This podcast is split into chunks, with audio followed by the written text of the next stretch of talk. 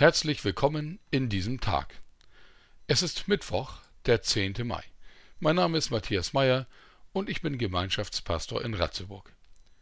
In der Zeit, als Jesus Christus seine Fußspuren sichtbar auf unserem Planeten hinterließ, war es eine Tragödie, wenn man an Aussatz litt.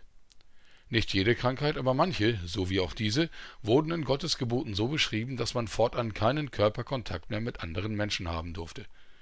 Auch den Gottesdienst konnte man nicht mehr pflegen. Mit dieser Erkrankung galt man als unrein. Man musste gesunde Menschen meiden, einen Bogen um sie machen. Das machten die natürlich schon von sich aus. Wer einen unreinen Menschen berührt, wird nämlich ebenfalls unrein. Es ist also geradezu frech, aufdringlich vielleicht und auf jeden Fall mutig, dass ein aussätziger Mann an Jesus herankommt. Er unterschreitet den Sicherheitsabstand, den wir seit der Corona-Zeit ja auch gut kennen. Der Mann fällt vor Jesus nieder und fängt an zu reden. Herr, wenn du willst, kannst du mich reinigen. Was fällt dem Mann ein? Wer ist er, dass er sich über die sogar von Gott geltenden Regeln hinwegsetzt? Und wer ist Jesus, dass der Mann ihn belästigt und der Gefahr aussetzt, sich anzustecken? Diese beiden Fragen sind entscheidend, beziehungsweise vor allem die Antworten darauf. Der Mann, für die erste Frage, ist sich darüber im Klaren, dass er Hilfe braucht. Und er weiß auch, dass ihm nur Jesus helfen kann.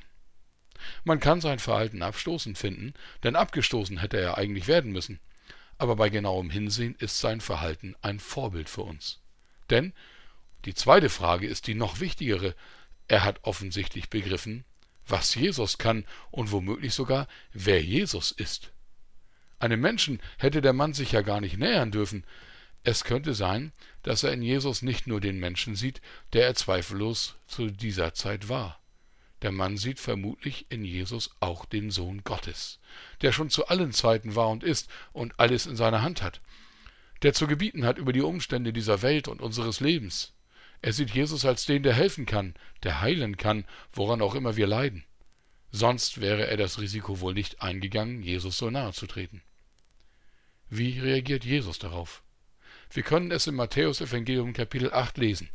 Jesus streckt seine Hand aus und berührt ihn. Was? Jesus hat keine Angst, von dem Mann mit seiner Krankheit angesteckt zu werden. Er hat kein Interesse an einem Sicherheitsabstand zu uns.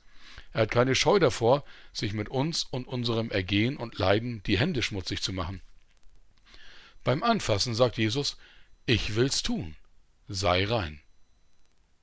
Und wir lesen weiter, und sogleich wurde er von seinem Aussatz rein. Jesus steckt sich also nicht mit unserer Unreinheit an sondern er steckt uns mit seiner Reinheit an. Jesus macht sich gerne mit uns die Hände schmutzig. Wir können ihm nicht zu nahe treten, so wie wir auch keine Bitte an ihn äußern können, die zu groß wäre. Was auch immer dich bewegt, du darfst glauben, dass Jesus dir helfen kann und will. Er ist zu uns Menschen gekommen, weil er uns nahe sein will. Du darfst ihn an dich ranlassen, seine Nähe zulassen und ihn im Gebet sagen, was dich bewegt. Er wird dann tun, was das Beste für dich ist. Dem Mann wurde sein Wunsch erfüllt und er wurde gesund. Das haben seitdem viele erlebt. Aber viele auch anders. In jedem Fall aber ist das, was uns bewegt, bei Jesus am besten aufgehoben. Denn er will unser Ergehen dann mit uns tragen, wenn er es nicht wegnimmt. Im Fall des aussätzigen Mannes wollte Jesus ihn gesund machen. Er selbst aber hat seinem Vater im Himmel vertraut, obwohl dieser seinen Wunsch nicht erfüllt hat als er darum bat, lass den Kelch des Leidens an mir vorübergehen. Jesus ist dann gestorben.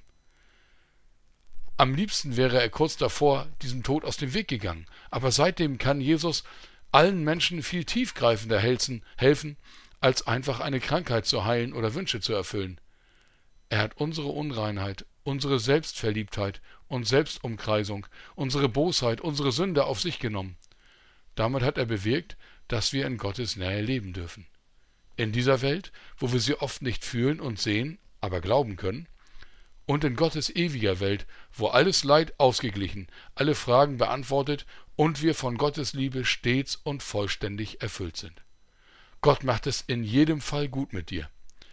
Entweder indem er dir deine Bitten an ihn erfüllt, oder indem er etwas noch Besseres mit dir macht, auch wenn wir es nicht verstehen. Jeder Tag ist eine Einladung von ihm an dich, dich von seiner Liebe bewegen zu lassen und alles mit ihm zu teilen, was dich bewegt. Ich wünsche dir auch heute viel Freude daran.